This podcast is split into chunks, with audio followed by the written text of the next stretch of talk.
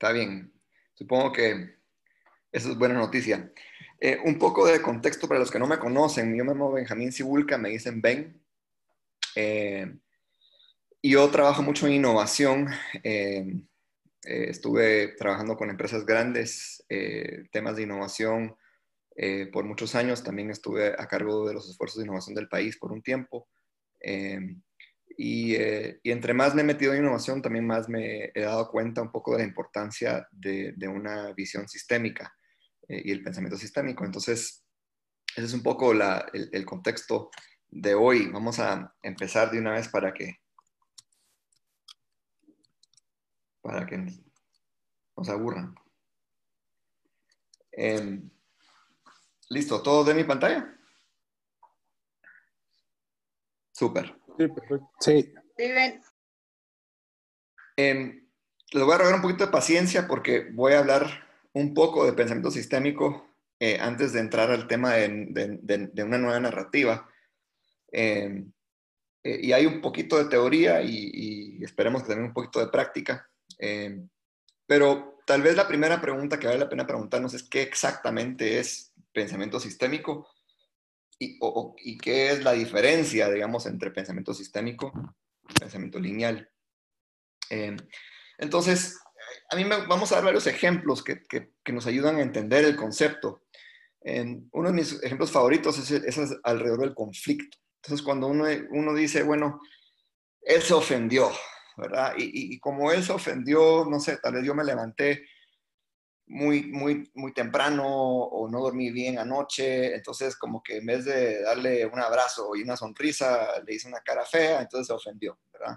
Em, y como estaba ofendido, entonces él me atacó, ¿verdad? Y él, eh, no sé, me dijo algo feo o me, o me criticó. Entonces, obviamente, como él me atacó, entonces yo vengo y yo me ofendí. Em, y, y, ahora yo me ofendí, entonces ahora yo también lo, yo lo, yo lo ataqué. Em, y esto pasa mucho. Y en, una visión lineal, eh, uno dice, bueno, eh, mira, Ben, ¿por qué te enojaste con ese cuate? ¿Por, ¿Por qué lo atacaste? Entonces yo digo, bueno, es que yo tengo razón en defenderme porque él me atacó, ¿verdad? Pero si le voy a preguntar al otro cuate y le digo, mira, ¿por qué lo atacaste a, Ben? dice, bueno, yo es que yo tengo razón en atacarlo porque él me ofendió. Y en esta eh, forma de ver el mundo eh, hay, hay una, un culpable realmente. Él piensa que yo soy el culpable y, yo pienso que él es el culpable y, la culpa la tiene una persona, digamos, y, y, tal vez el conflicto está alrededor de quién tiene la culpa. Pero, pero si uno dice, bueno, ¿cómo resolvemos este clavo? la solución tiende a ser, bueno, pongamos en orden a la persona, ¿verdad? Eh, eh, y, esa persona tiene que cambiar su forma de ser porque él es el, que, el culpable de este conflicto. Pero cuando uno, digamos que mira esto, digamos que, logra subirse a un dron o, volar, poner alas y, volar un poquito encima del conflicto eh, y verse a uno mismo desde arriba o ver a esa situación desde arriba, desde un balcón, por ejemplo, uno empieza a ver que no es tan así, no es tan lineal. Eh, esta narrativa de es culpa de ese eh, ya, ya no es tan productiva ni, ni es tan verdadera. Eh, porque al final lo que para pasando es que esto se convierte, uno se da cuenta que esto realmente es un, un círculo vicioso, en el cual él se ofendió, él me atacó, yo lo ofendí, yo me ofendí, yo lo ataqué, pero luego ahora él se ofendió otra vez y así vamos, ¿verdad? Y, y, y ese círculo vicioso es un círculo bien peligroso y para haciendo una dinámica eh, eh, sistémica, digamos, eh, que cuesta mucho romperse. Y de hecho, lo que para pasando con el tiempo es que se vuelve un, un espiral destructivo. entonces uno mira y uno dice, bueno, al final del día, digamos, como se, deteriora la confianza entre esos dos actores, nunca logran resolver su, su, clavo, están permanentemente ofendiéndose. Y, pongo esto como ejemplo porque creo que nos pasa mucho esto en el país. Hay actores que en algún momento se han ofendido por otros actores em, y llevan toda una vida en este, en este círculo vicioso y toda una vida en una espiral de, destructivo donde la oportunidad que tienen para sabotear al otro lo aprovechan, ¿verdad?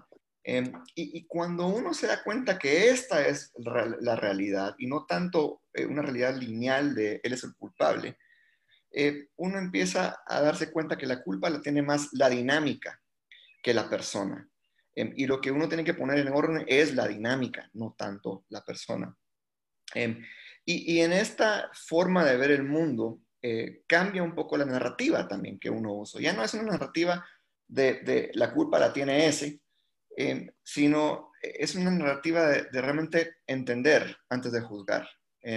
es una narrativa de por qué te sentiste ofendido, no entiendo, ayúdame a entenderte, ayúdame a entender por qué para ti es tan importante eh, este tema? ¿Por qué es tan importante para ti, eh, eh, tal cosa? ¿Para qué, ¿Por es tan importante para ti, sindicato, tal cosa? Antes de juzgar y, descartarlo y decir, él tiene la culpa, realmente entender. otro ejemplo de este pensamiento lineal tiene un poco que ver con una narrativa que escuchamos mucho, que es que es, ese, sí, ese sí no es chispudo, ¿verdad? Ese sí no es pilas. Y, es una narrativa que dice, es que mira, pues es bien fácil.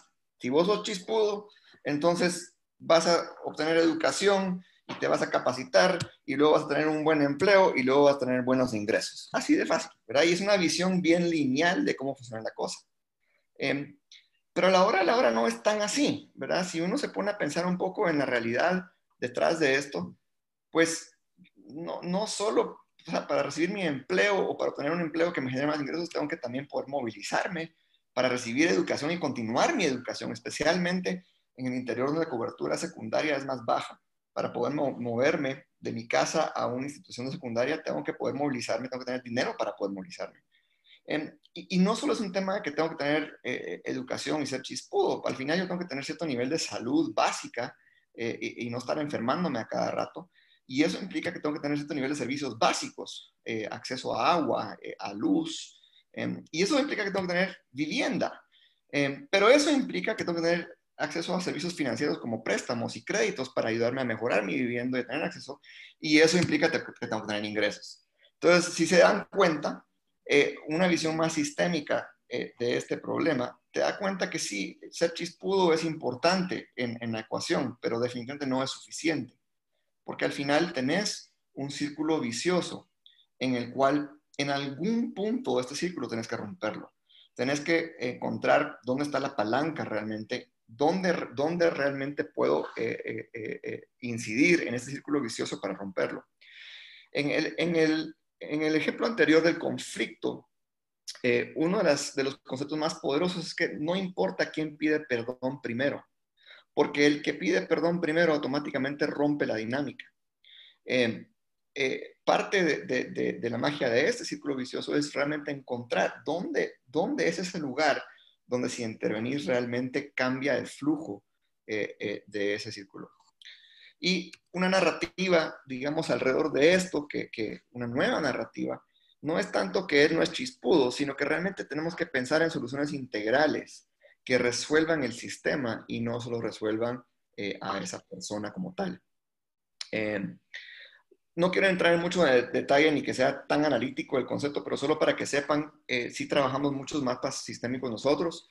Eh, esto es un, justo un, mapa sistémico de educación del país que muestra el flujo de cómo fluye la población por el sistema educativo.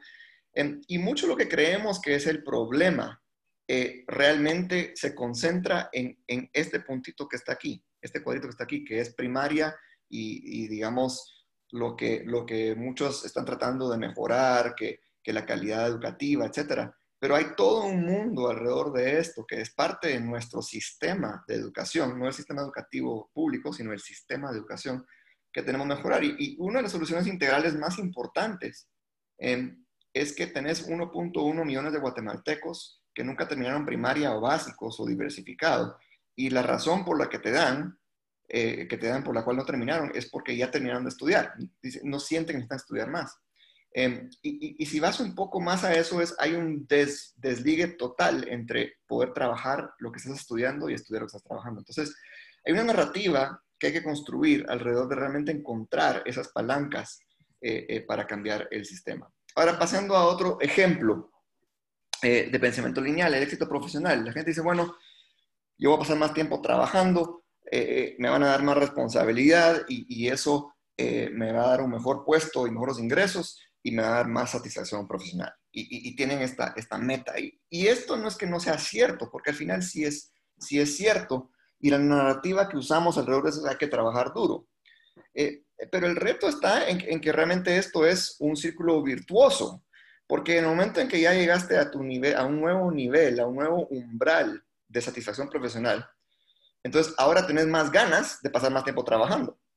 Entonces, y otra vez se repite el ciclo, entonces te dan más responsabilidad, entonces te dan un mejor puesto todavía. Y, y ese es un, una espiral, digamos, eh, una forma de entender estos círculos virtuosos o viciosos, es que se llaman eh, eh, círculos de retroalimentación reforzadores, porque se refuerzan entre sí. Cada vez que pasas por el ciclo, se vuelve más, más fuerte el ciclo.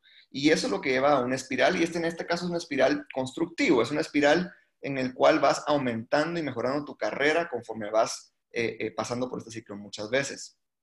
Pero el mundo no solo tiene ciclos de refuerzo o círculos virtuosos o viciosos, el mundo también tiene círculos que se llaman balanceadores. ¿Y qué pasa ahí? Eh, un ejemplo de esto es el conflicto, no es tanto conflicto, sino la tensión que hay entre mi éxito profesional y mi éxito pues, personal. Al final, yo puedo pasar más tiempo trabajando eh, y, me dan más responsabilidad y mejora mi puesto y, tengo más satisfacción personal y, otra vez quiero pasar más tiempo trabajando y así se va, pero tengo otro círculo eh, virtuoso del otro lado, que es si paso más tiempo personal, entonces voy a tener más tranquilidad y, claridad de qué es lo que realmente importa, esto me va a generar más salud y más bienestar y voy a tener más satisfacción personal. Pero el rollo está en que entre más satisfacción personal tengo, más quiero yo dedicarle más tiempo al tema personal. Y entre más satisfacción profesional tengo, más quiero yo pasar más tiempo eh, eh, desarrollando mi carrera.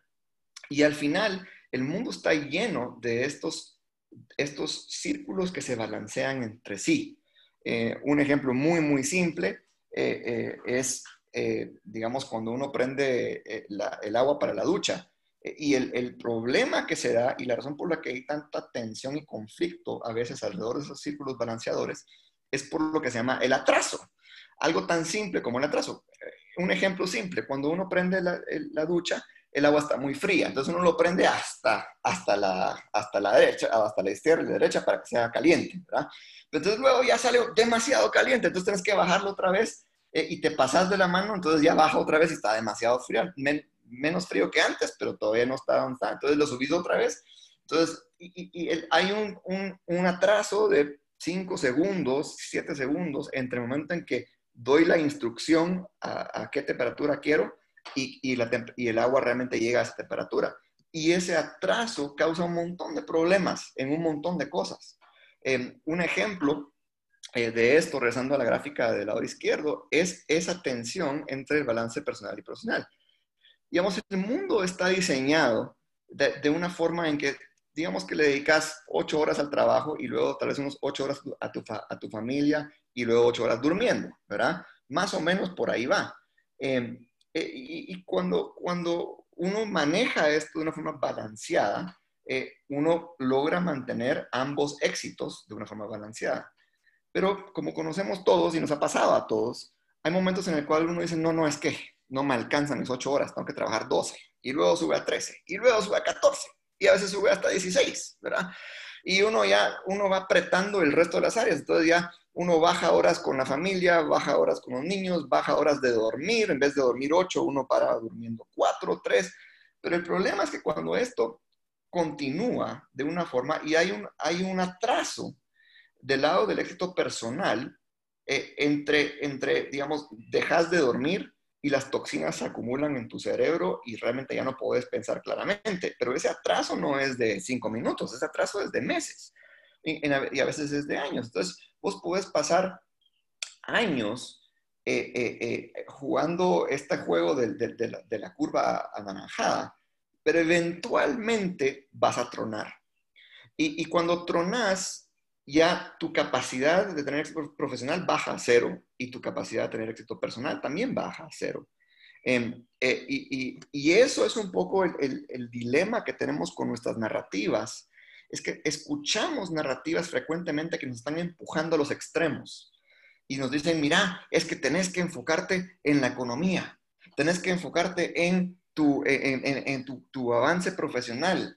Y, es que no es que sea malo ese extremo per se, pero, pero si no se autobalancea de una forma o se balancea con, el otro, al final sí paras teniendo comportamientos muy insaludables y no son eh, sostenibles. Entonces, el concepto del atraso y del balanceo en los sistemas es muy, muy importante, porque al final eh, el sistema siempre se va a balancear. Eh, digamos, si estás en un país que, es demasiado derecha por mucho tiempo, eventualmente se va a volver izquierda. Y si estás en un país que es demasiado izquierda por mucho tiempo, eventualmente se va a volver derecha.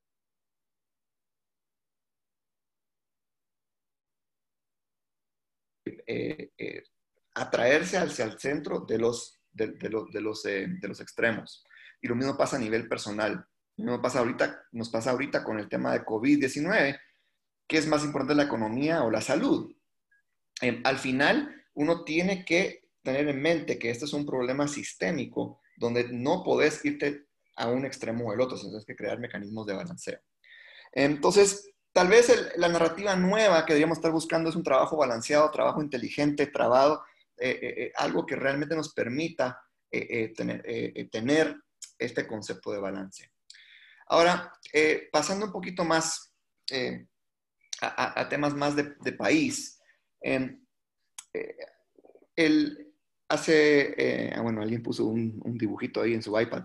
Em, hace, hace, el año pasado escribí una parábola que salió en el periódico que se llama la parábola de aire acondicionado. Em, y gracias por borrar la, el, la ahí. Em, y, la palabra es muy simple. Dice, miren, hay un salón, me imagino que todos hemos vivido esto eh, en algún punto de nuestra vida. Estamos en un salón que tiene aire acondicionado y nos da un gran frío, ¿verdad? Eh, pero resulta que en el salón hay alguien más que tiene mucho calor, ¿verdad? Em, entonces al final todos tenemos eh, sistemas diferentes, termostatos diferentes en nuestro cuerpo, entonces siempre tenés una, una, variedad. Y en este caso, esta metáfora que tenemos aquí, es un salón donde tenés dos personas que sienten demasiado calor, dos personas que sienten demasiado frío, dos personas que sienten un poquito de frío pero lo aguantan, dos personas que sienten un poquito de calor pero lo aguantan y dos personas que están bien. Ahora, eh, un poco la pregunta es, ¿cómo entendemos la realidad de este salón? Eh, y y depende mucho del lente del, a través del cual lo estás viendo. Eh, hay personas, digamos, los, los, los, economistas, ellos interpretan esto y dicen, bueno, 60% de la población está dentro de temperaturas tolerables, entonces estamos bien, ¿verdad? Eh, los, algunos tanques de pensamiento hacen un montón de análisis y dicen, miren, si lográramos bajarle la temperatura eh, al salón en 2 grados, la productividad de las reuniones podría subir en un 40%. ¿verdad? Entonces hacen un montón de análisis de cómo la temperatura está afectando la productividad, ¿verdad? Em, hay otros que son más, más como políticos y dicen, ¿cómo es posible que hayan 20% de nuestra población que tienen mucho frío? ¿verdad? Y otros políticos del otro lado dicen, ¿cómo es posible que 20% de nuestra población tenga demasiado calor? Si, si no tuvieran calor podríamos tener mejores ¿verdad? Em, y, y, ahí tenemos los activistas, y los activistas van y dicen, eh, eh, es inhumano que esos, es, es, es no, no, hablan de porcentaje, sino que hablan de, de, la, señora que está sentada ahí a la izquierda. Dice, eh, eh, es inhumano que esa señora tenga frío, tengan compasión de ella, ¿verdad? Tenemos que subir la temperatura del salón. Em, y, y, tenés a los religiosos, y unos religiosos dice, es que la verdad absoluta, la, Dios me dijo que, que, que, el salón eh, está demasiado frío, ¿verdad? Y otros del otro lado dicen, no, Dios me dijo a mí que el salón está demasiado caliente. Em, y, tenés los artistas que, que, que, escriben canciones y dibujan pinturas y hacen fotografía eh, eh, que, que, muestra el sufrimiento del calor o del frío, ¿verdad? Eh, la, pregunta es, ¿quién tiene razón? Y la respuesta es todos y nadie, porque al final, si miras esta realidad desde el punto de vista de estadísticas o de análisis, perdés todo el lado humano que te traen los artistas, que te traen los activistas. Si miras esto desde el, lado solo del activista o del artista, perdes eh, eh, eh, el, sentido más, más amplio de la visión. Entonces, la realidad, lo que más se aproxima a la realidad realmente es la combinación de esas perspectivas. Em, y, eso, tal vez si pensamos en una nueva narrativa, tenemos un país donde personas, hay mucha gente con mucho frío, y hay mucha gente con mucho calor. Y, tenemos un país donde no hemos logrado tener un mecanismo para entendernos y, para que el que tiene calor sienta lo que realmente se siente tener frío. Y, para que el que tiene frío sienta lo que realmente se siente tener calor. Em, no hemos creado una narrativa en donde tu perspectiva eh, realmente la considero enriquecedora. Eh, sino que siempre estoy juzgando tu perspectiva porque no concuerda con la mía. Entonces, creo que hay un trabajo interesante desde el punto de vista sistémico de, de, valorar la riqueza de nuestra diversidad de perspectivas. Em, ahora, esto solo es en la conversación de cómo entiendo la realidad, pero, pero luego tenés otra dinámica cuando se habla de, de, cambiar la realidad. Y aquí en este mismo salón eh, en, la parábola me en la parábola me enfoqué en tres, eh, eh, tres mecánicas, tres dinámicas que se dan, em, pero hay más. Pero digamos que las principales, una que, que, que pasa mucho es la dinámica del poderoso. Entonces, ¿qué hace el poderoso? El poderoso de repente tiene mucho frío o de repente tiene mucho calor, pero el poderoso simplemente se levanta, se va al termostato y pone la temperatura que quiere. Ahora, eso le funciona, ¿verdad? Hasta cierto punto, si es el más poderoso y, si nadie se mete con él y nadie le alega. Eh, pero el problema es que la gente que no le gustó la decisión del poderoso se resiente. Em, y, como no tiene poder a veces, ¿verdad? Entonces, o están fragmentados, entonces no hacen nada y solo se quejan y se quejan y se quejan y se quejan de que mucho frío, que mucho frío, que mucho calor, que mucho calor. Y el poderoso está contento. Pero eventualmente, si regresamos a nuestros ciclos de balanceo, eventualmente los que están frustrados se van a frustrar lo suficiente que aunque no tengan poder, van a sabotear. Entonces, se van a poner, se van a parar y eh, de forma clandestina van a poner la temperatura que ellos quieren. Entonces el poderoso va a estar aquí, aquí en cambiar la temperatura. Y entonces se vuelve una, una guerrilla contra, contra el ejército, donde, donde tenés básicamente eh, el, el, el, el, poderoso no entiende que no puede hacer lo que se le dé la regalada gana, porque eventualmente se acumula suficiente frustración eh, sobre sus decisiones eh, y, él no puede vivir en paz. Tal vez sigue teniendo poder, pero ya no tiene paz. Entonces, la dinámica del poderoso realmente es una dinámica que no es muy sostenible para una sociedad en general. Hay otra dinámica que, es la dinámica democrática. Aquí venimos y decimos, bueno, muchachos, hagamos una elección. ¿Qué temperatura? Bueno, primero preguntamos, ¿quién quiere cambiar de temperatura? Pues gana, así, consulta popular, gana en 80%, porque 80% tiene, está infeliz con la temperatura. Entonces todos quieren cambiar. Pero de ahí en la siguiente votación es qué temperatura ponemos. Y ahí es un desastre, ¿verdad? Porque no se ponen de acuerdo si es para arriba, si es para abajo, si es para arriba 2 grados o para abajo 2 grados, etc. Entonces, al final lo que pasa es que sí gana, ¿verdad? Gana alguien, entonces le bajan la temperatura, por ejemplo, o le suben la temperatura. Pero el perdedor de la democracia se pasa todo el tiempo atacando a el que ganó. Entonces, se pasa todo el tiempo criticando lo que no sé qué o cuestionando que si no sé qué, no. Entonces, al final, nomás termina el ciclo de votación, entonces dicen, por la siguiente hora vamos a ponerlo por, en 23 grados y, en y, entonces en las siguientes elecciones ya gana el, el, que perdió. Y así se van, y así se van, ¿verdad? Pero la dinámica que pasa mucho en una dinámica democrática es que el que pierde, en vez de pensar en, en cómo me adapto o cómo me ajusto o cómo apoyo, se para eh, para saboteando al que ganó, básicamente, esperando su turno para llegar al poder en una democracia. Em, y luego hay otra dinámica que se da, que es la, eh, dinámica del justiciador, digamos. Y el justiciador así no, es que lo que hay, que poner es lo, es, lo, que es justo. Em, y, y, qué es justo? Pues hay unos que son más prácticos, ¿verdad? Entonces dicen, bueno, como yo siento que es injusto que sea frío, entonces yo voy a ir a, a, poner el temperatura que yo quiero, ¿verdad? O voy a ir a romper el aire acondicionado. Em, eh, y hay otros que, dicen, no, no, no, hay, procesos, hay leyes, etcétera, vamos a, vamos a pasar procesos, vamos a, exigir que lo que el juez dictamine es la temperatura que realmente va a quedar. Eh, pero al final lo que paras teniendo en una dinámica de justiciadores es que el que pierde ante el sistema judicial eh, básicamente se vuelve un justiciador pragmático. Entonces, al final se vuelve un poco como saboteador también porque está insatisfecho. Entonces, al final, desde la perspectiva sistémica, la, la visión es qué temperatura queremos en el salón. Pues es una temperatura sostenible, una temperatura que realmente a largo plazo pueda eh, eh, generar bienestar para todos. Em, y, cómo se logra una temperatura sostenible? Pues hay muchas formas de hacerlo, digamos. Una opción sería decir, bueno, mucha, ¿por qué no, por qué no creamos un rincón del salón más frío y un rincón del salón más caliente? Entonces, los que tengan frío, que se vayan al rincón caliente y los que tengan calor, que se vayan al rincón frío, ¿verdad? Em, o por qué no metemos un montón de energía en innovación para generar eh, ropa que se adapte a la temperatura.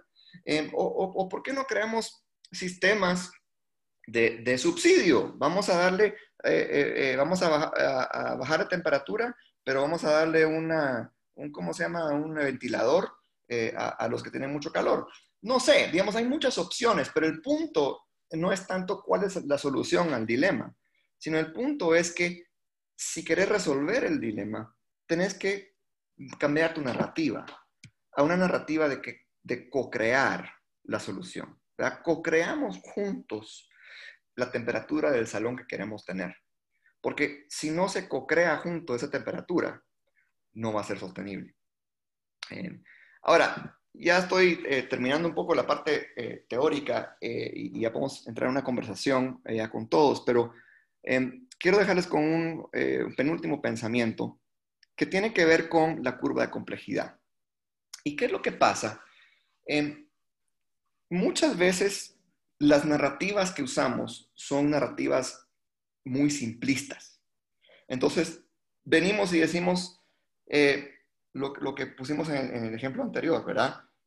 Es que 60% de la población tiene una temperatura correcta, ¿verdad? O es que si subimos la temperatura en tanto, entonces no, o, o, es que no, ¿cómo es posible? Que no sé qué. Entonces, al final, esas narrativas simplistas de cómo entendemos la realidad son narrativas que le echan la culpa al otro, es que es el presidente, es que ese gobierno no sirve para nada, es que el Congreso, eh, son, son narrativas muy simplistas, que no entienden la complejidad eh, que conlleva realmente hacer cambios en un sistema complejo.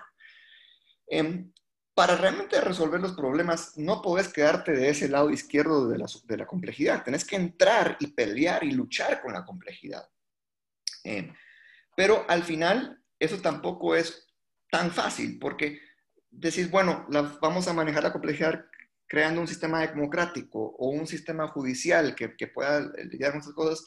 Eh, pero al final la, complejidad eh, eh, tiene, es complejo, ¿verdad? Entonces hay muchas aristas y, hay muchas flechas que se conectan con muchas cosas. Entonces, em, uno de los retos como población que tenemos y como líderes y como, como ciudadanos interesados en mejorar el país es cómo migramos de una narrativa simplista que es una narrativa pre-complejidad, a una narrativa, a una narrativa simple, post-complejidad. Y una narrativa simple es igual simpleza, pero es una simpleza post-complejidad, que, que, que, es enriquecida por la complejidad, pero de alguna forma te genera cierto nivel de accionabilidad. Y no sé cuál es la narrativa, la nueva narrativa simple que tenemos que construir como país. Pero les dejo algunos fragmentos de idea que, podrían servir en esta línea. Em, una de ellas es que sea una narrativa que realmente prioriza el balance. Em, al final la sostenibilidad viene de tener un balance. Un balance entre productividad y salud. Un balance entre eh, muchas cosas, pero uno de los, de, los, de los aspectos en nuestra realidad de Guatemala, donde no hemos encontrado el balance correcto todavía, es cómo logramos una narrativa simple que valore la riqueza de la sabiduría ancestral, la sabiduría, la sabiduría del pasado eh, que tenemos como herencia. Eh, y la, la, no solo la sabiduría, sino la riqueza cultural, la riqueza lingüística. ¿Y cómo creamos una sociedad que valora y aprovecha eso y lo, y lo cultiva, pero a la vez eh, eh, se apalanca en la tecnología del futuro y construye la tecnología del futuro? Entonces, hay una narrativa de país en ese espacio de, vincular y encontrar ese balance eh, entre lo ancestral y lo futurista. Em, hay otro espacio donde creo que tenemos que encontrar ese balance, que es ese balance entre ser chispudo y tener acceso a oportunidades. Eh, sí, la actitud te va a llevar muy lejos y, el, mindset, eh, la mentalidad de, crecimiento te va a llevar muy lejos, te va a permitir ver los, rechazos como oportunidades de aprendizaje y crecimiento en vez de deprimirte, te va, te va a ayudar a, ser una persona más perseverante y más, más persistente. Pero como vimos en la gráfica que mostraba de ingresos y de educación, al final sí, ser chispudo no es suficiente. O sea, tenés que tener una, una forma de, mezclar chispudez con, eh, eh, y de balancear chispudez con acceso a oportunidades para esa chispudez. Em, y, eso es una, una, visión nueva de país que, creo que tenemos que trabajar también. Y tal vez la tercera, ya la, mencioné, la mencioné varias veces, pero creo que es extremadamente relevante, extremadamente relevante ahorita eh, en la crisis en la que estamos. Y es, tenemos que crecer la economía, pero también tenemos que cultivar el bienestar. ¿Cómo logramos ese balance entre, entre una economía que, eh, que, crece y que se solidifica, o ahorita que se reactiva, digamos, porque está medio parada? Eh, pero ese balance entre eso y el bienestar eh, que, que, conlleva muchos elementos. ¿verdad? Bienestar incluye armonía entre relaciones, incluye salud, incluye proteger el medio ambiente, fomentar el medio ambiente, cultivar el medio ambiente. Em, eh, ¿Cómo logramos una identidad de país que realmente se enorgullece de que somos los que tenemos esos dos círculos eh, de balance entre economía y bienestar? Em, y para terminar, les dejo con un último pensamiento. Me, me, encantó este, esta cita de este pensamiento de David Hollis, que no sé ni quién es, pero pero me encantó lo que dijo. Dijo, en, tu apuro por regresar a lo normal, usa este tiempo para considerar a qué partes de lo normal vale la pena regresar. Y yo creo que hay un cambio estructural que se está dando ahorita en esta crisis y tenemos una gran oportunidad de escoger qué país queremos, qué nuevo normal queremos tener em, y, y que podamos crear ese nuevo normal de una forma que genere bienestar. Em, y ah, en seguimiento a la conversación que tuvimos, que tuvo, que dio ayer Emilio y que se tuvo ayer con Emilio, em, tal vez un punto de partida para este nuevo normal eh, eh, realmente son los niños, ¿verdad? Eh, ¿Cómo logramos una nueva narrativa sistémica, no lineal, que toma en cuenta estos círculos de balance y que realmente habilita que podamos construir una identidad de país eh, que trae lo mejor de todos. Muchas gracias y con eso paro la pantalla y abrimos la discusión. Hola Ben. Muchísimas gracias eh, por la explicación. Me gustó muchísimo el ejemplo del aire acondicionado y toda la discusión que genera. Em, quería comentar algo en cuanto a ese ejemplo y creo que hay algo clave, es el concepto de la empatía. Creo que en ese caso en donde a veces estamos en muchas situaciones, lo que falta es esa empatía de tener la capacidad de entender y sentir lo que el otro está sintiendo y no solo lo que yo quiero. Básicamente, en palabras simples, ponernos en los zapatos del otro. Entonces, en ese ejemplo creo que ese es un tema que quizá tenemos que mejorar todos eh, en tratar de ser más empáticos hacia los demás. Gracias. Hola, yo también quisiera hacer un comentario al respecto. Me parece muy interesante lo que dijiste. Yo creo que para que nosotros como país tengamos una narrativa en general, tenemos que eh, aprender a entender eh, que pues somos un país pluricultural, pero al mismo eh, tenemos una misma raíz cultural en donde nosotros encontramos una riqueza increíble, pero nos hace falta muchísimo incluir a muchísimas personas que a través de la historia han sido desplazadas y la mayoría pues obviamente se encuentra en, en el interior del país Y creo que tenemos que prestar mucha atención a el desarrollo que tienen estas comunidades y su forma de pensar, porque tienen una forma de pensar bastante, eh, bastante más empática y bastante más amigable con el medio ambiente. Y esta oportunidad que tenemos nosotros, bueno, realmente esta tragedia la tenemos que convertir en una oportunidad, es de cambiar ese pensamiento de dónde queremos ir y cuál es nuestra verdadera idea de desarrollo. Solo eso quería comentar. Gracias. Hola, Ben. Hola, Ben. Hola, Marco. Fernando Aldana. Ah, perdón, Fernando. Ok. Ah, bueno.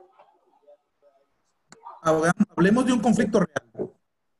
¿Podemos aterrizar? El bloqueo de las, de las rutas de transporte, garantizado por la Constitución de la República. Me interrumpen el paso cuando yo necesito llegar a un lugar con un grupo de turistas que han pagado para llegar a conocer una maravilla que está por allá del otro lado del país. Me toman, me extorsionan, generan una imagen totalmente nociva del país. Si nosotros tomamos a estas personas que bloquean las rutas no pagan un centavo de impuestos. Y sin embargo, yo tengo que lidiar con esa gente. Y tengo que ver cómo resuelvo porque necesito pasar a mis turistas para allá. Entonces, wow. A pesar de que la narrativa nueva, entiendo, tiende a un optimismo extremo, la realidad es extrema también en el, en el sentido eh, innegable de, nuestra situación. Entonces, alguien que me pudiera ayudar, ¿cómo, cómo resolver un conflicto de este tipo en donde hay personas que sí aportan y colaboran y personas que son una carga total y que son los que, como el chiste de los cangrejos, ¿verdad? El que ya se va superando, ¿verdad? Lo jalan para abajo. Gracias.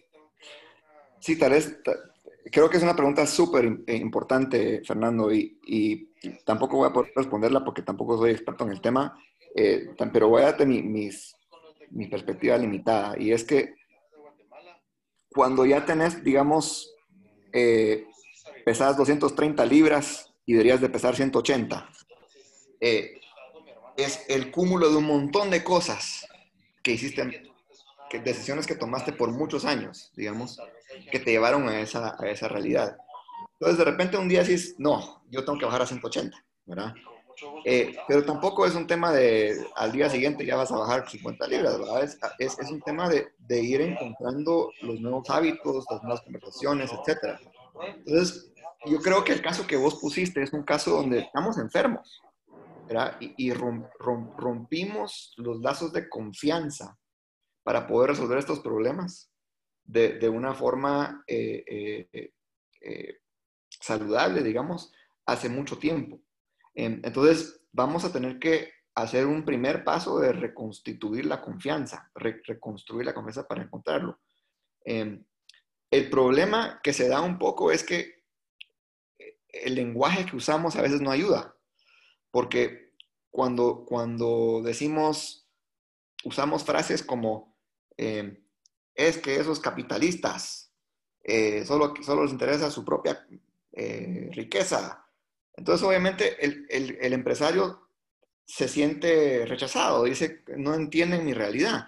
Pero el empresario cuando dice lo mismo, es que esos cuates que no sé qué, no sé cuánto, también ellos se sienten. Entonces, entramos en esa misma dinámica con la que empecé, que se ofenden, se atacan, se ofenden, se atacan, se ofenden, se atacan. Entonces, yo creo que, el primer paso para resolver esto realmente es entender sin juzgar eh, eh, ambos lados.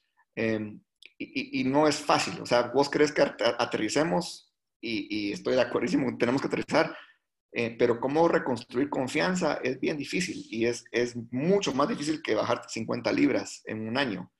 Eh, eh, y, hay un poquito de fórmulas para bajar 50 libros. No hay tantas fórmulas para reconstruir confianza, pero gracias a Dios, Mónica eh, mañana, eh, ella tiene mucha experiencia en eso y, vamos a poder aprender de ella un poco qué le ha funcionado a ella para reconstruir confianza. Vamos a siguiente, eh, los Marín Reyes, por favor. Bueno, eh, eh, muchas gracias. Me encantó muchísimo tu parábola. Me parece, me parece genial el, el análisis y la, y la interpretación. A eso me encantaría agregarle yo igual una, un análisis y una perspectiva muy personal. analizándolo desde el punto de la de una forma racional, que eso es siempre lo que se pierde, ¿no?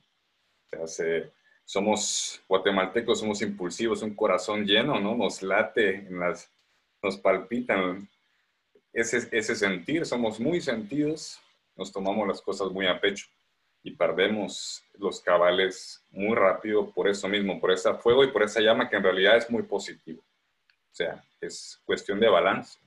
Entonces, eh, lo que comentaba eh, el amigo de esta situación de los turistas, por ejemplo.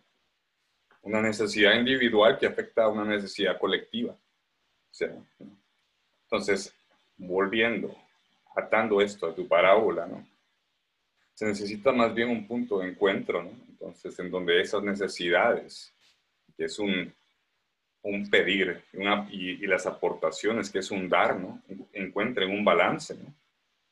En donde, una temperatura sea regulada de manera eh, racional a una media, una, una situación promedio, porque tenemos que aceptar una realidad que se nos está entregando, que la tenemos ahí enfrente, que esto es nuestro medio en este momento.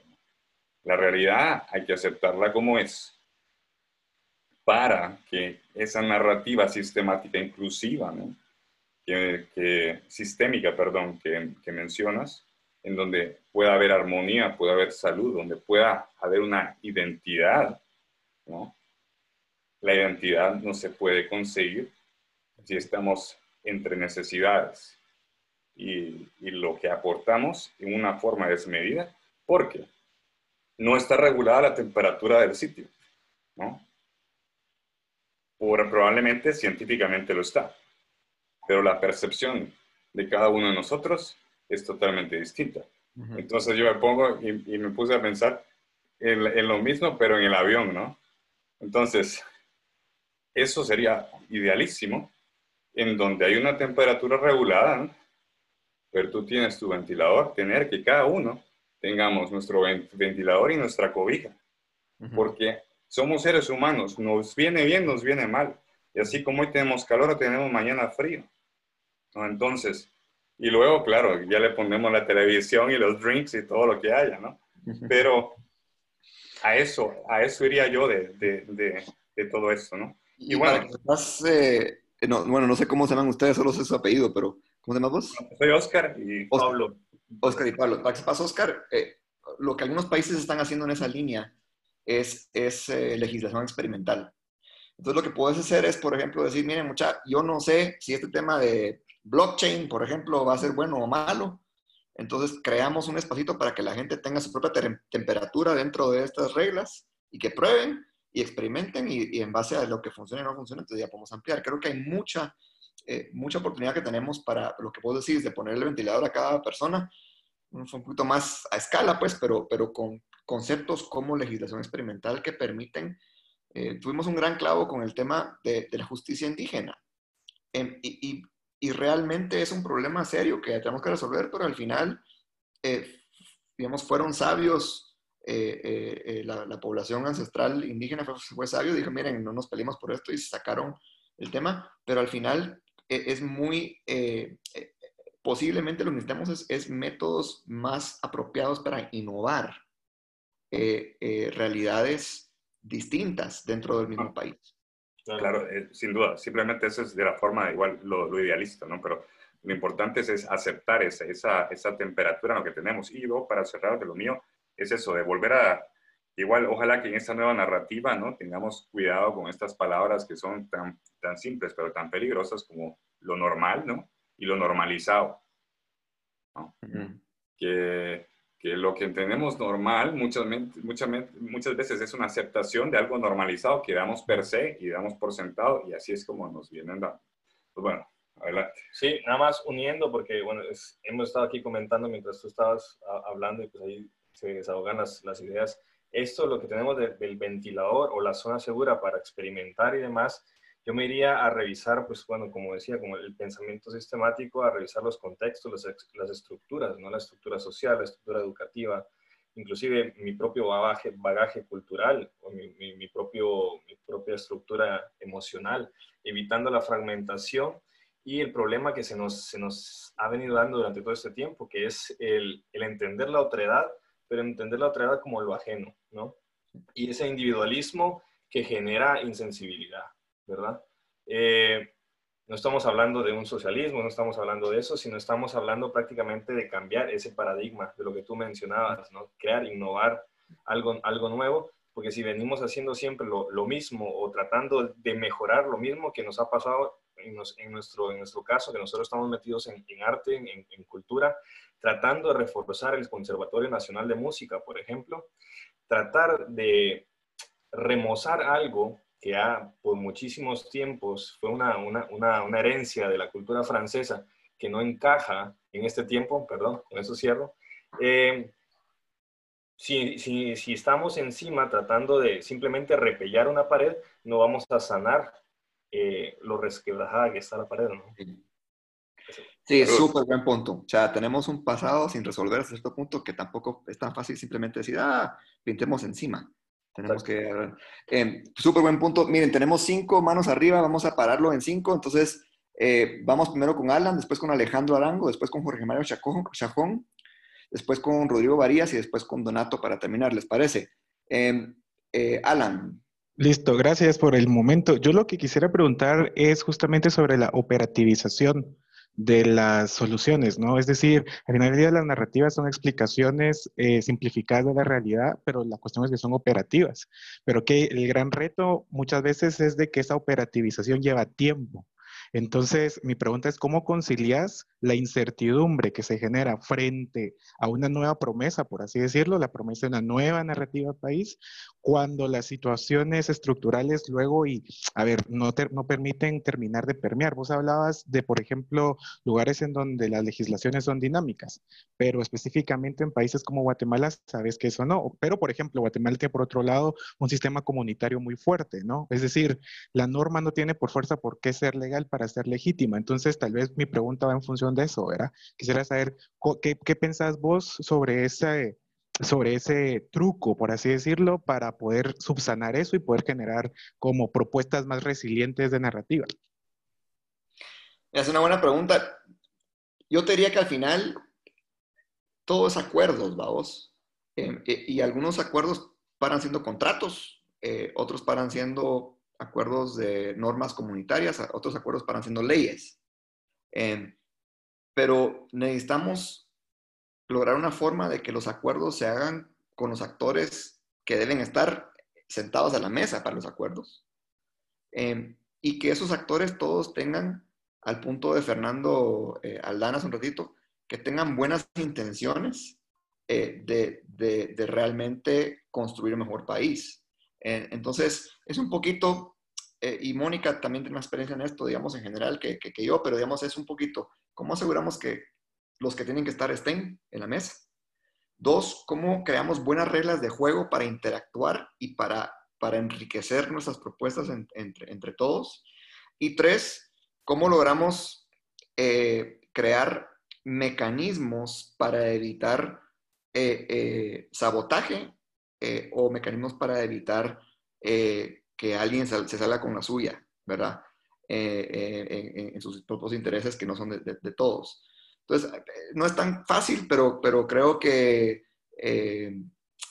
digamos, sí, gracias a Dios hay, hay, hay, personas que tienen mucho tiempo haciendo esto. yo creo que al final la única forma de resolverlo más a nivel macro realmente es que gente buena entre al legislativo y gente buena entre al ejecutivo. Y gente buena no es solo gente con buenas intenciones, ¿verdad? Es, gente preparada, con mecanismos, con capacitados para cómo negociar, cómo hablar entre sí. Entonces hay, hay un, poquito de trabajo de tal vez de unos 12 años de fortalecer a las personas que van a entrar a puestos de poder para que sean efectivos cuando entren que va a ayudar, que no tienen tanto que ver con habilidades técnicas, tienen más que ver con habilidades de, de, llegar a acuerdos en general. Em, eh, pero bueno, me extendí un poquito. No sé si eso responde a tu pregunta. Vamos con Alejandro Arango. Gracias, eh, Ben. Bueno, en este caso, ayer se estuvo platicando un poquito sobre las dos Guatemalas y me gustó mucho la introducción que tuviste en cuanto a, a ciertos sectores que se sienten ofendidos y que contraatacan. Yo creo que parte de la historia eh, de Guatemala tiene mucho que ver con eso. Eh, en un momento donde se logró evidenciar más cuando hubo un parteaguas, cuando se hablaba de los 500 años. Eso lo que hizo fue poner en el tapete realmente el reconocimiento de la sociedad guatemalteca hacia un grupo de, guatemaltecos que no había sido considerado en, muchos de los compensadores sociales que el país debería de otorgar. Eh, como esta iniciativa tiene que ver con la temática de cohesión social, sí se necesita ser muy creativos para tener compensadores que ayuden a, llevar beneficios a esos sectores que se han sentido por mucho tiempo olvidados por el Estado. Y son los que tapan las carreteras, son los que hacen manifestaciones y que bien para algunos eso no es correcto, pero desde el punto de vista de ellos y poniéndonos en los zapatos de ellos, tiene su porqué. Yo personalmente soy de Totonicapán, un, departamento 98% indígena, y me ha costado a veces entender mucho, digamos, la forma de operar de los 48 cantones, por mencionar algo pero algo que he aprendido también es a respetar, digamos, la opinión de, ese segmento que en el caso mío pues es mayoritario. Pero creo que teniendo compensadores, y creo que la palabra clave aquí sería la descentralización de, muchos de los recursos del Estado hacia los departamentos, ayudaría mucho a reducir ese nivel de, insatisfacción que vive mucha de la gente en los departamentos. ¿Cómo lo, podemos hacer? Pues hay que tener, creo que, mucha creatividad y ese tu, esto expertise, ven, Acá, por ejemplo, menciono un último caso que ofende, es el tema de la distribución de los recursos en la Universidad de San Carlos. Un préstamo que se había negociado originalmente para construir centros eh, en los departamentos viene y se utiliza ya un 70% otra vez para reforzar las instalaciones en Ciudad de Guatemala. Entonces, eso sigue siendo ejemplos de cómo se administra mal por parte del Estado, contribuyendo a la centralización y olvidando a esa gente que es la que siempre se ha manifestado en contra de muchas de las decisiones del país. Mientras no resolvamos eso, esa cohesión social va a ser muy difícil de, lograrla porque el Estado no está respondiendo con eh, incentivos sociales económicos a la mayor parte de la población. Gracias, Alejandro. Gusto verte. Eh, mi, de acuerdísimo, creo que como este esfuerzo esta semana que estamos hablando tiene que ver con narrativa, creo, creo que la invitación realmente es a pensar cuáles son esos, esas narrativas útiles que podemos empezar a permear, que, que, que nos muevan hacia una descentralización de recursos o a hacia una descentralización de diseño realmente también. Em, ¿Qué tipo de Guatemala rural quieres tener tú que vives ahí, digamos? Em, vamos con Jorge Mario Chajón. ¿Me escuchan ahí, sí? Sí. Gracias. Bueno, eh, realmente eh, el ejemplo que pusiste al inicio del pensamiento sistémico, que es básicamente lo que nos está pasando con un círculo vicioso en Guatemala de quién fue el culpable, te ofendo y ahora yo te respondo. Yo creo que eso hay que romperlo de alguna forma. Pero en Guatemala el problema es que si hablábamos ayer de distintas Guatemalas, todos manejamos información distinta, porque no han habido mecanismos de diálogo, mecanismos de compartir, mecanismos de que nos podamos sentar en una misma mesa y poder con la apertura todos decir lo que, lo que nos afecta y qué parte del cuerpo la que nos duele para poder todos tener ese, esa sociedad de bienestar de la que hablabas hace un momento. Yo sí creo que en Guatemala se puede y creo que hay agentes de pensamiento diverso que pueden tener esa oportunidad. Siempre quienes no van a querer el diálogo y van a preferir esa confrontación porque esa ha sido su forma de vida y probablemente no conozcan otra, eh, de ambos lados o de diversos lados. Pero yo sí creo que es un momento propicio. He escuchado eh, personas de distinta forma de pensar que están todos en la dinámica de que podamos sentarnos y conversar. Y yo creo que este foro es el propicio para que se junte y para que se integre y se incorporen más personas a que podamos tener una, una construcción de narrativa partiendo de las distintas Guatemalas, entendiéndonos mutuamente cuál es la parte que nos duele para que todos podamos tener esa sociedad de bienestar. Muchas gracias. Gracias, Jorge Mario. Vamos con Rodrigo Varías.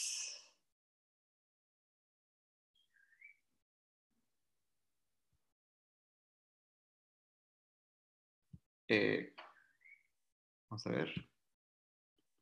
Creo que Rodrigo, creo que está, ahí está. Ya, ya me quité el silencio. Gracias, Ben, por, por la charla. Eh, coincido con lo que han mencionado muchos, así que voy a tratar de no ser repetitivo. Em, tal vez un concepto que, que, yo quería traer a la mesa y, partiendo del primer comentario em, que hacían sobre la empatía, que estoy totalmente de acuerdo con, con, que tenemos que lograr ser mucho más empáticos para tener una sociedad de más paz, es eh, recordarnos que el ego también es, pues, es principalmente lo que nos impide ser empáticos, ¿verdad? Entonces, recordarnos que está esa pared ahí enfrente en la que eh, creo que el ejemplo del, del señor que tenía la, la, empresa de turismo es muy claro porque, pues, obviamente a él están lastimando sus intereses al no poder él, pues, darle continuidad a la prestación de su servicio, pero al mismo tiempo es esa necesidad de él quedar bien con su negocio y hacer una Guatemala más próspera a través de su empresa, se está viendo lastimada por las necesidades de otra persona. Entonces, al botar esa pared, yo creo que podemos ver más fácilmente la, eh, qué, qué, es esa necesidad que tiene, que tiene la otra persona.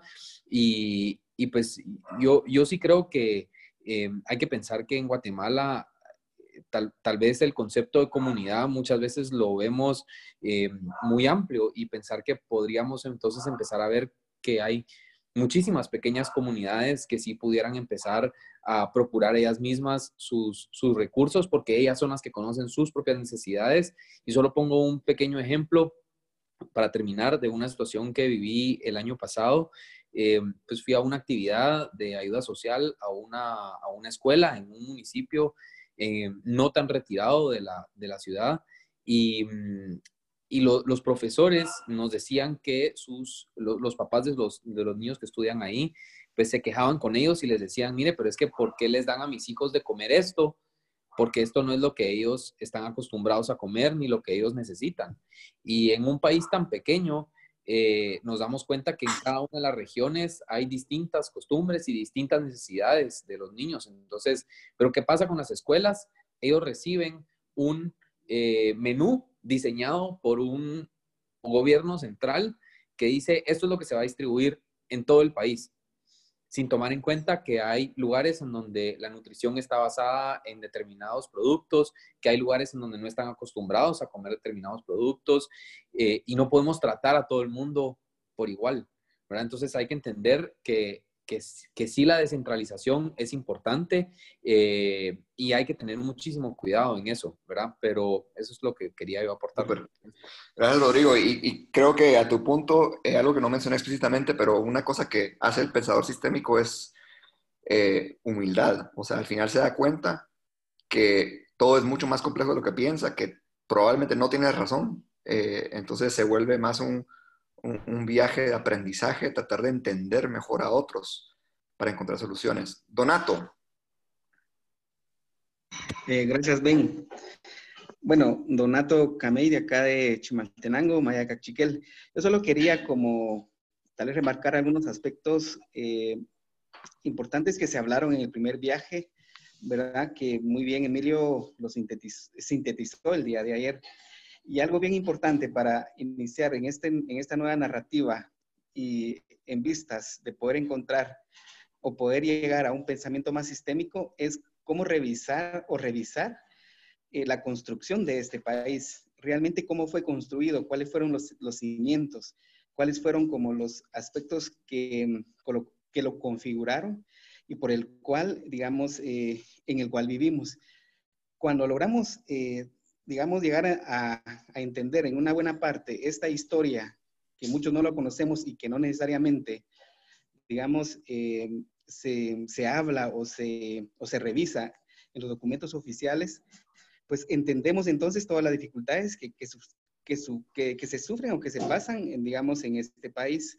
Entonces yo sí quería como remarcar esa parte porque importante que como, como parte, digamos, o como miembros o como ciudadanos de este país, sí lograr entrar a esa revisión bastante digamos, lo más cercano posible a la realidad para poder entender en lo que estamos. Y algo bien importante que creo, ven, eh, se tocó el día de hoy, es cómo nosotros logramos eh, reconectarnos, logramos conectarnos con el otro, ¿verdad? con el otro que no hemos logrado entender. Y creo que eso es base, es fundamental para lograr una mejor, eh, ¿cómo decirte? Conocer al otro es conocerme también, ¿verdad? Entonces yo creo que es lo que quería como aportar a, a este, a este abierto. Gracias, Donato, buenísimo.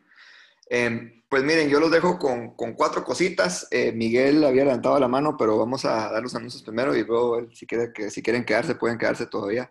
Pero em, eh, número uno, les dejo con el pensamiento final de la presentación, que es en, en tu apuro por regresar a la, normalidad, tomate el tiempo para pensar qué partes de lo normal realmente vale la pena, a qué partes de lo normal vale la pena regresar. Eh, creo que es una tarea para todos, porque al final este nuevo normal que queremos construir, eh, podemos reconstruir este nuevo normal de una forma muy diferente a como fue construido el país inicialmente, como mencionaba Donato ahorita. Podemos construir este nuevo normal de una forma eh, con mucho más empatía, mucho más compasión, mucha más flexibilidad y mucho más riqueza de todos los aspectos. El segundo es eh, estoy metiendo al chat ahorita el link para que se unan eh, al, grupo de WhatsApp, que es un grupo abierto. Eh, por favor, si no, si no se han unido, por favor, únanse a ese grupo. Es, un grupo donde están todos los que han participado en, estos, en estos abiertos. El tercero es, si no has llenado la encuesta todavía, por favor, llénalo. Acaba de meter el link ahorita también al chat es para, para eh, que estés en la base de datos, digamos, y podamos eh, eh, invitarte a, ser parte de esto y estar en comunicación contigo. y pues siempre, más que bienvenidos si quieren invitar a más personas a los siguientes abiertos. El de mañana es con Mónica Berché y el, el del jueves es con Sofía Hegel. Son charlas muy buenas. A mí me toca dar, dar la eh, hacer la propaganda para Mónica, porque toca mañana. Eh, realmente Mónica es una de las personas eh, que, más respeto en Guatemala por, su, por muchas, muchos factores, pero entre las habilidades que tiene es la habilidad de entender muchas dimensiones de una forma simultánea, muchas dimensiones de, de, la realidad que vivimos. O sea, eh, algunas personas se, limitan a entender el mundo desde el punto de vista del economista o desde el activista o desde el académico, etcétera, y ella logra realmente ver la realidad desde muchas dimensiones eh, y tiene mucha experiencia realmente en construir la confianza que necesitamos que construir para construir este país y crear este nuevo normal que queremos. Muchas gracias. Eh, yo terminamos oficialmente, pero yo me voy a quedar un ratito más por si alguien quiere seguir platicando.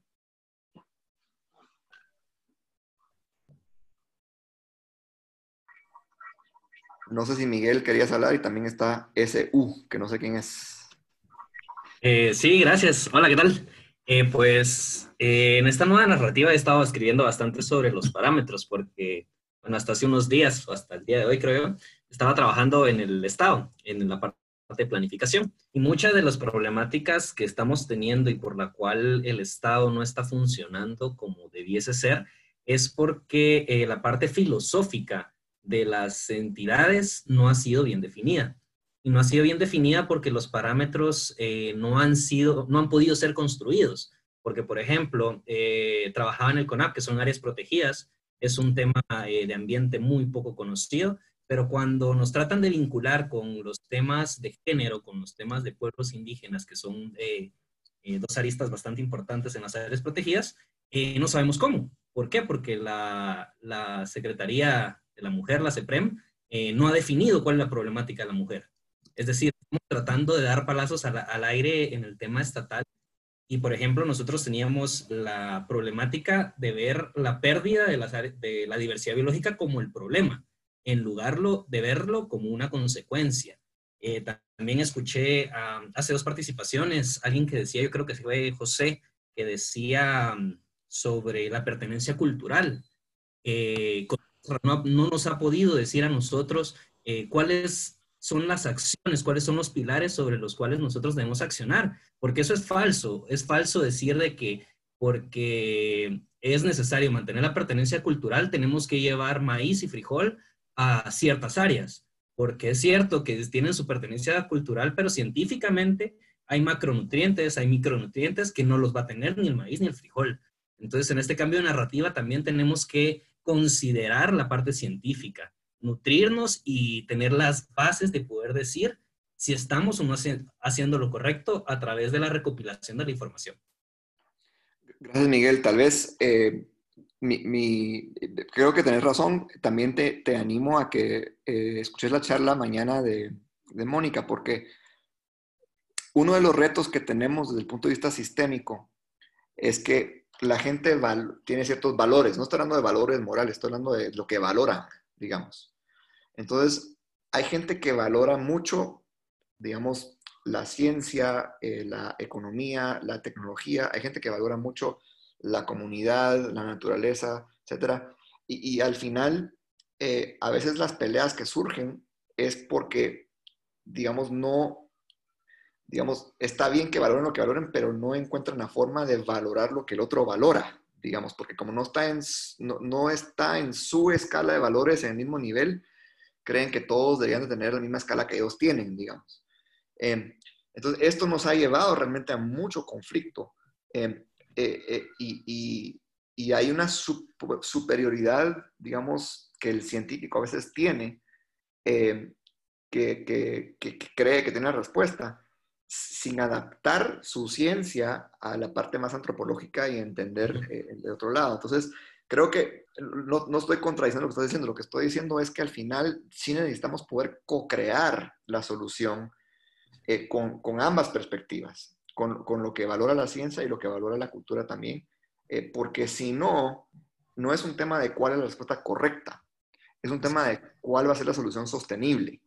Y, y si algo dice la, la parábola del aire acondicionado, es que no se trata de si es malo o bueno el poderoso, o si es malo o bueno lo democrático. Se trata de que no es sostenible esa, esa, dinámica, em, porque tarde o temprano el sistema se va a balancear. Y es lo mismo con esto.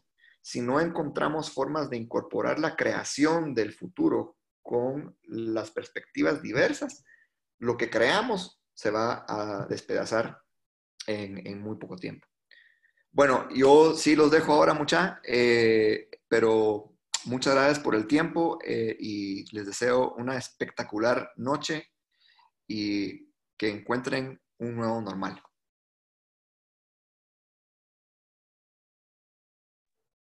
Gracias, Ben. Gracias, hasta luego. Felicitaciones por participar. Gracias, Ben. Gracias. Gracias, Ben. María Isabel. Muchas gracias, Ben. Gracias, a todos. A los organizadores. Feliz tarde. Gracias, buenas noches. Noches. Muchas gracias, Ben. Muy, muy, muy interesante. Gracias, Rosana. Gracias. Hola, Ben. Saúl. Excelente participación. Buenísimo. Buena onda. Gracias, Saúl. Buena onda. Gracias, Ben. Saludos. Gracias. Hasta luego. Excelente tema, buenas tardes. Gracias, buenas tardes.